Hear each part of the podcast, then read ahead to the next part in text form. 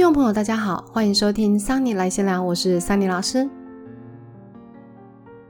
今年三月啊，Netflix 贴出了《以神之名：信仰的背叛》纪录片，不知道大家看过了没有呢？听说啊，这部片在韩国上线的第一天啊，就迅速的登上了韩国 Netflix Top Ten 的排行榜第一名。那在台湾呢，也引起不少人的热烈讨论。这部纪录片内容呢，主要是讲述了韩国的四大邪教——社里教、五大洋、婴儿花园，还有万民中央教会里面呢，自称弥赛亚的四位领袖，他们在光鲜亮丽的外表之下呢，不为人知的阴暗面。今天阿桑尼想要来聊聊邪教这件事情，但我要聊的啊，不是邪教有哪些可怕的事迹，相信各位听众朋友在网飞或网络上呢，看的已经不少了。也没有要揭开邪教教主的神秘之处，毕竟桑尼本人呢没有进过邪教去做教主的近身观察，以我来讲呢好像没什么信服力，而且这个跟本节目的调性啊，还有本人的气质呢太不搭了。那今天桑尼想要来聊什么呢？桑尼想要聊的是啊，到底邪教为什么会被称之为邪教呢？像百灵果也被称之为 Parkas 界的邪教啊，而且信众还不少呢。那宗教和邪教看起来啊，不论在形式面或执行面上啊，似乎都十分相似。我们要如何辨识所谓的邪教呢？而邪教的教主为什么如此的神通广大，让一堆的信徒呢甘愿献上金钱、财产、个人身体，甚至是个人生命呢？而这些所谓的教主的行为啊，对于信徒们来说，到底是救赎还是洗脑呢？其实桑尼在这部片上架的第一天啊，就注意到他了。但内心里呢，一直都抗拒的不想看，所以呢，也只是先把它收到清单里面。直到啊，听到百灵果的凯莉啊，在节目里面聊说，他把这部影集都看完了，并且提到邪教里面的内容，还有和日本的吉尼斯创办人喜多川呢，常年性侵旗下艺人的事情啊，其实很相似。我这才甘愿去把它翻出来看看呢，到底是怎么一回事。这部纪录片啊，只有短短八集。里面针对的受害者，还有过往教团的成员，还有相关的学者们呢，呃，来进行访谈，并且呢，以真实的画面还有录音呢来进行记录，介绍了韩国近四十年来的邪教组织，把这些组织最丑陋的黑暗面呢揭露出来。前面三集啊都来谈论这个社里教的教主郑明熙，之后依序介绍了五大洋集团的代表朴顺子、婴儿神的金吉顺，还有万民中央教会创办人李载禄。这些人的恶行诸多啊，除了常见的敛财之外，还对信徒呢进行思想洗脑，常年的性侵或教唆信徒要彼此的互伤、自杀，甚至呢还要杀害婴儿等等。而他们的共同点都是啊，以上帝之名呢汇聚信徒，透过话术呢让他们卸下心防，甚至呢这些信徒们呢都真心的相信自己的种种行为是在为信仰服务。在看这部片的时候呢，朋友就打赌我一定看不完一集，因为里面的情节呢太过令人发指了。果真啊，桑尼很努力的看了两集之后，就实在看不下去了，觉得实在头好痛啊。那关于邪教的议题呢，桑尼自己是早在三月就准备好要录制了，只是内心一直抗拒着不想讲。后来还是因为学生说想要听这个主题，所以才要提起精神来录制。那为什么我会如此抗拒这个议题呢？我想，我也和许多人一样，不愿正视人间有如此恶劣、愚蠢的创造者吧。而这些邪教之所以能够壮大呢，主要也是因为这些邪教的所作所为啊，过去很少获得主流媒体的关注。像在一九九九年呢，韩国的 MBC 电视台就曾经有记者呢，想要揭露李载洛的秘辛，但是在节目即将播映的时候，听说出现了成千的信徒聚集在电视台呢，进行阻挠。甚至还有许多人是直接闯入主控室哦，企图想要阻止节目的播出。那这件事情后来也导致了 NBC 电视台呢卷入的官司诉讼许多年。所以许多媒体啊，为了避免招惹这种麻烦，都宁可选择明哲保身，对这件事情呢是充耳不闻、视而不见了。而这部以神之名的导演兼制作人曹胜炫呢，他也透露，原本这部作品是要委由 NBC 电视台播放的。但是 NBC 高层啊，他担心会再次受到攻击，就打退堂鼓放弃了。所以最后呢，才委由这个总部设在美国的串流平台 Netflix 来投资重制。而讲到宗教信仰啊，原本它应该是要为了让人的身心灵呢往更好的方向发展才出现的东西，不论在东方或者是西方，不论是哪一个宗教，教义呢就算再不同，但是内容上啊，基本上还是劝人向善，以修身为上啦。宗教和邪教呢，就只差了一个字。那所谓的邪教到底要如何定义啊？不知道大家对于邪教的定义是什么？嗯，桑尼自己查了很久，也找不到一个比较明确的说法。感觉邪教这个文字这个字词是一种蛮负面主观的用语，很难找到决定性的因素来确认什么样子的宗教组织呢才叫做邪教。而邪教本身它的定义其实也充满了争议。现在有很多的学者其实已经不再将任何的新兴的宗教运动称之为呃邪教，还有当代的历史学家他们也会避免对于宗教呢做出一些价值判断。那有许多的学者啊，他对于宗教的判别指标是，邪教团体呢会控制教徒加入，还有脱离该团体的自由，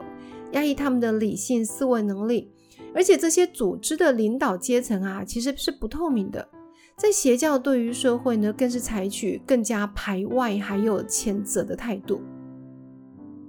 在桑尼看了影集之后呢，发觉邪教团体往往会先给予这些参与者呢强烈的支持，让信徒呢产生一种归属感，对教团领导人还有教义呢都深信不疑。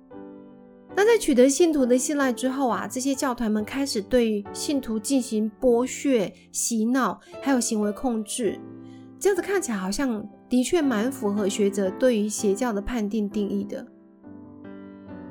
说到这里啊，不知道大家的心里面有没有和桑尼一样冒出同一个问题：为什么韩国会有这么多的邪教啊？其实邪教到处都有啦，也不是只有韩国。像美国有发生琼斯镇惨案的人民圣殿教，日本呢也有东京地铁沙林毒气事件的奥姆真理教。像在台湾，在十年前不是也有日月神宫的虐子案吗？撇开美国不谈，嗯，毕竟美国是推崇个人主义。而且宗教信仰呢是极为自由开放的国家，所以拥有许多的非主流异端邪教组织。我想基本上也不会太令人意外。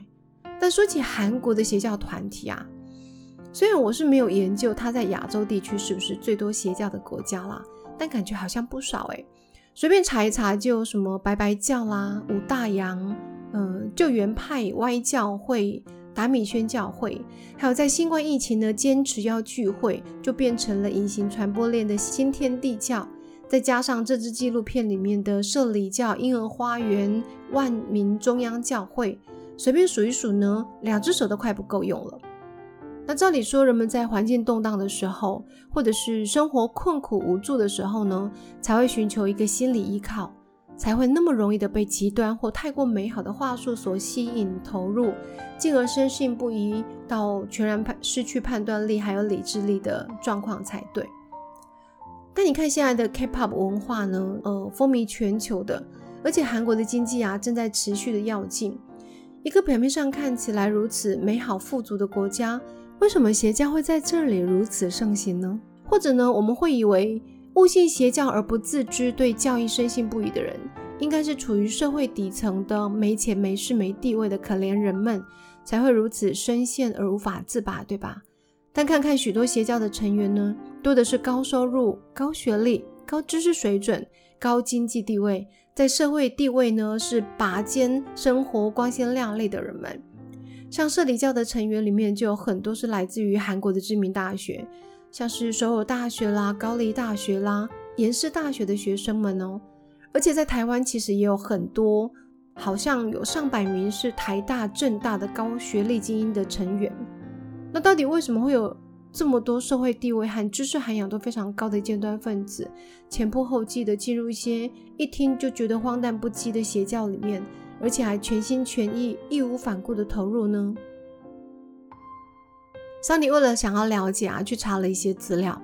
那就有看到资料说，韩国的异端宗教发展史啊，早从一九一零年一直到一九四五年的日本殖民时期呢，只要碰到时局动荡、人心不安的时候，就会出现一波飙升的新兴宗教潮，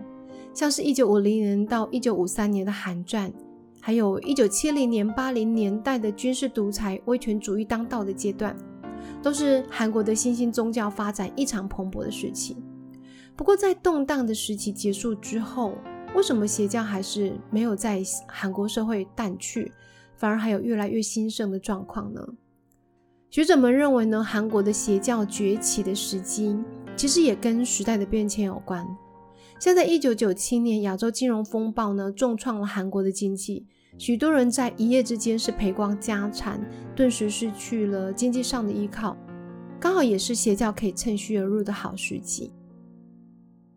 另外啊，桑尼自己觉得邪教兴盛应该也和韩国的社会文化有关系。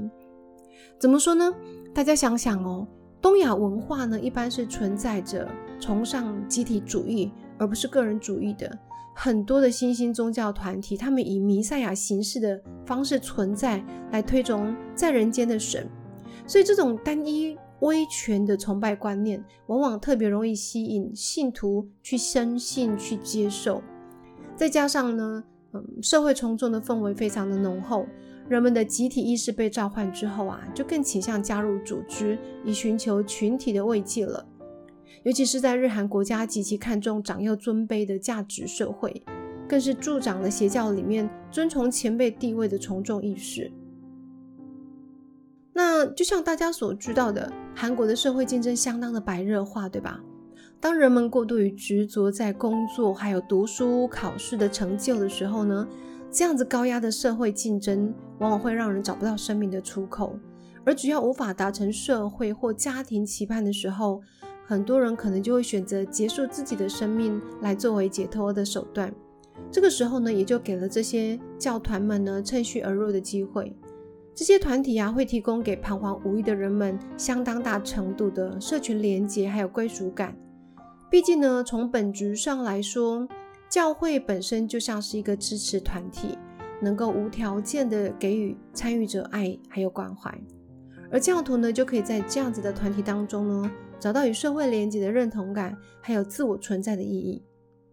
从韩国的经验来看，压迫而不鼓励独立思考，过度的推崇外部的成就，还有物质酬赏，人跟人之间缺乏了互信，基本上就很容易被各种教主呢来接管他们的思想。讲到这里啊，桑尼忽然想到，日韩文化呢和华人比起来，似乎在男女辈分上的要求更为严格许多。诶，大家想想看呢，在语言上面还有行为上面呢，他们都有男女长幼之分。像是男性跟女性的说法，比如说他们对同一个字词的文字说法、语言说法就不一样哦。还有跟年长者或上司讲话的时候要用敬语，连用餐喝酒的时候呢要碰杯，都要求手势要有所差异。相较之下，华人地区呢虽然也注重长幼尊卑，但好像没有。没有这种连语言都要严格区分的做法，对吧？所以看来极度要求表面礼仪之下呢，似乎就会容易形成对人的过度压抑了。宗教跟邪教啊，只有一次之隔。如果你仔细的观察，其实宗教和邪教之间有许多共同点，也存在非常多的差异。例如呢，他们都拥有自己的信仰，而不论那个信仰是什么呢，在这个团体当中。人们总是可以得到心灵的滋润、成长，可以感受到来自于其他信徒的关怀、付出。在一开始呢，对于刚加入的人来说啊，的确会感觉很甜蜜、很温暖。但是如果慢慢的变成了一种信仰竞赛的模式，例如前面会要求你在物质上或金钱上呢，对教团呢开始供养，然后要求你要在时间上呢大量的参与教团的活动。对外呢，要积极的，呃，向外教传教之类的。那如果你做不到呢，你就会受到同才的排斥，或者是来自于前辈们的情绪勒索。我觉得这就是宗教和邪教的第一个差异点了。另外啊，不论是宗教还是邪教，他们其实也都会有属于自己一派的教义或者是教条，对吧？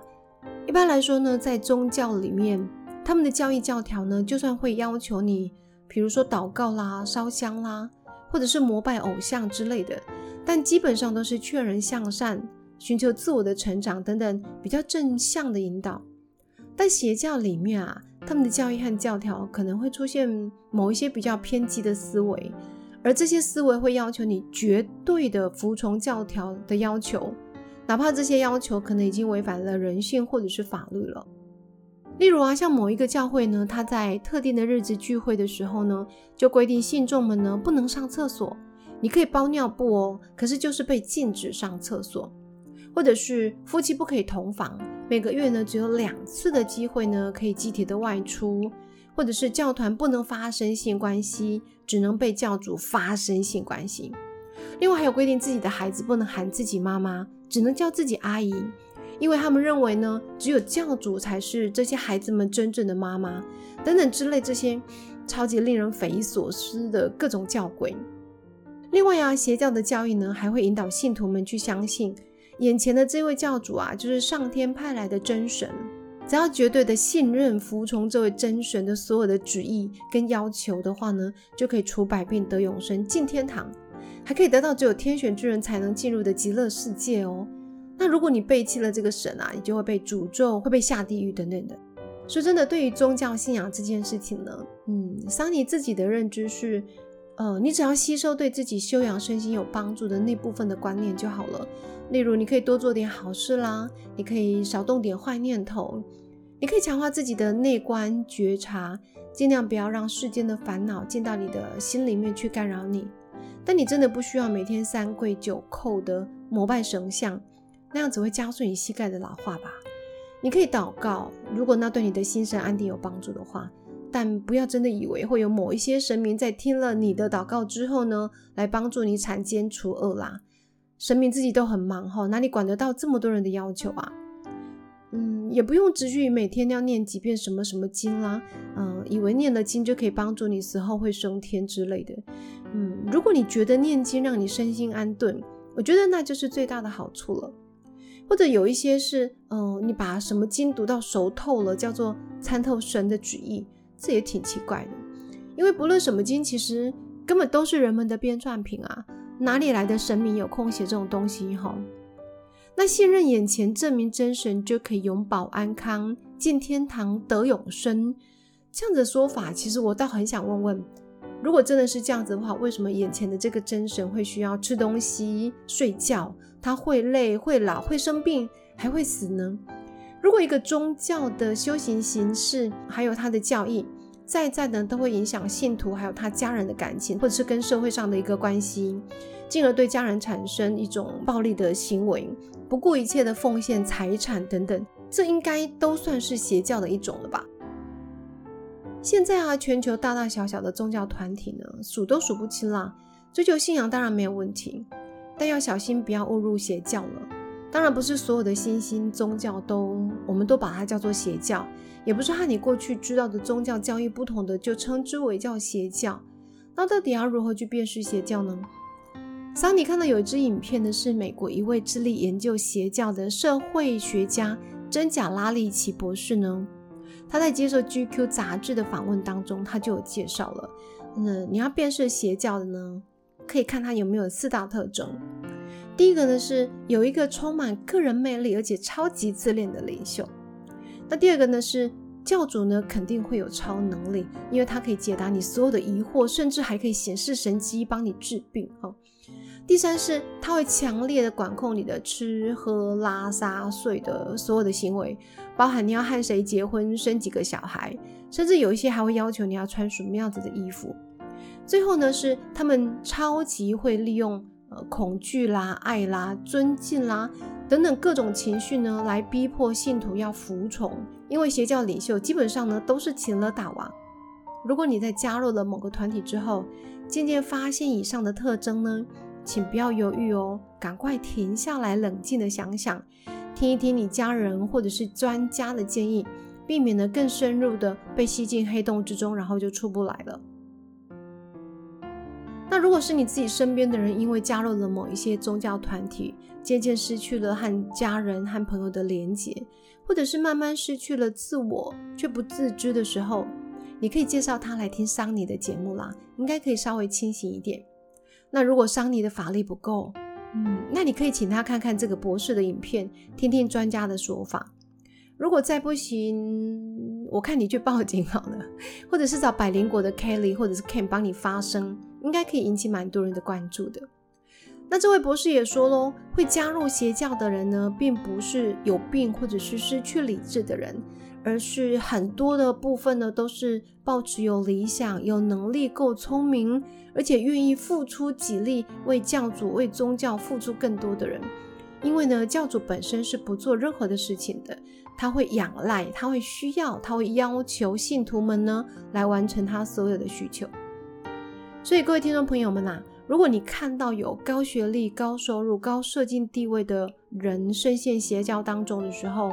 请不要不假思索的就去谴责他们。为什么书读这么多还会白痴到去信邪教呢？请你要发挥同理心，理解那些外在越是光鲜亮丽的人，背后也许比你想的更加辛苦，更是脆弱，并且呢，不要吝啬于伸出援手帮助他们吧。最后啊，桑尼看到有一份听说是翻译自德国萨克森邦政府文化厅的邪教检查表。他提醒民众呢，在参加任何活动的时候呢，都要谨慎的考虑。如果你的朋友、你的亲人最近有参加团体活动或者是什么新兴宗教的话，不妨可以稍微看一下，在这些邪教的特质当中呢，中了几点，符合程度越高，就要越要小心了。我是不清楚这份检查表的来源可信度到底是如何，毕竟老师也不会德文，我也不认识德国的朋友。但我看完之后觉得还蛮有意思的。比如说里面有一条是，这个组织呢一定会有个大师、师傅、导师、老师、上师，反正不管什么师啦，只有他能够知道宇宙或者是生命的真相。还有另外一条是，参加组织的人呢才是精英。其他人都是变态，都是败类，除非他们愿意加入我们，让自己获得救赎。哇，这些台词好像似曾相识，对不对？听众朋友，如果想要看看这份检查表的话，你可以直接上网搜寻“邪教检查表”，应该很快就可以找得到了。好啦，今天又聊了好多哈，希望大家会喜欢今天的疫情。那关于今天提到的影片啦，还有关于南海邪教的报道资讯啊。桑尼把它放在 show not 里面，有兴趣的朋友呢，可以找来看看哦。那如果你对于邪教或宗教的议题有任何的想法，或者是你本人曾经有入教的经验的话呢，都很欢迎你可以留言给桑尼。那今天的桑尼来闲聊就留到这里喽，我们下周再见喽，拜拜。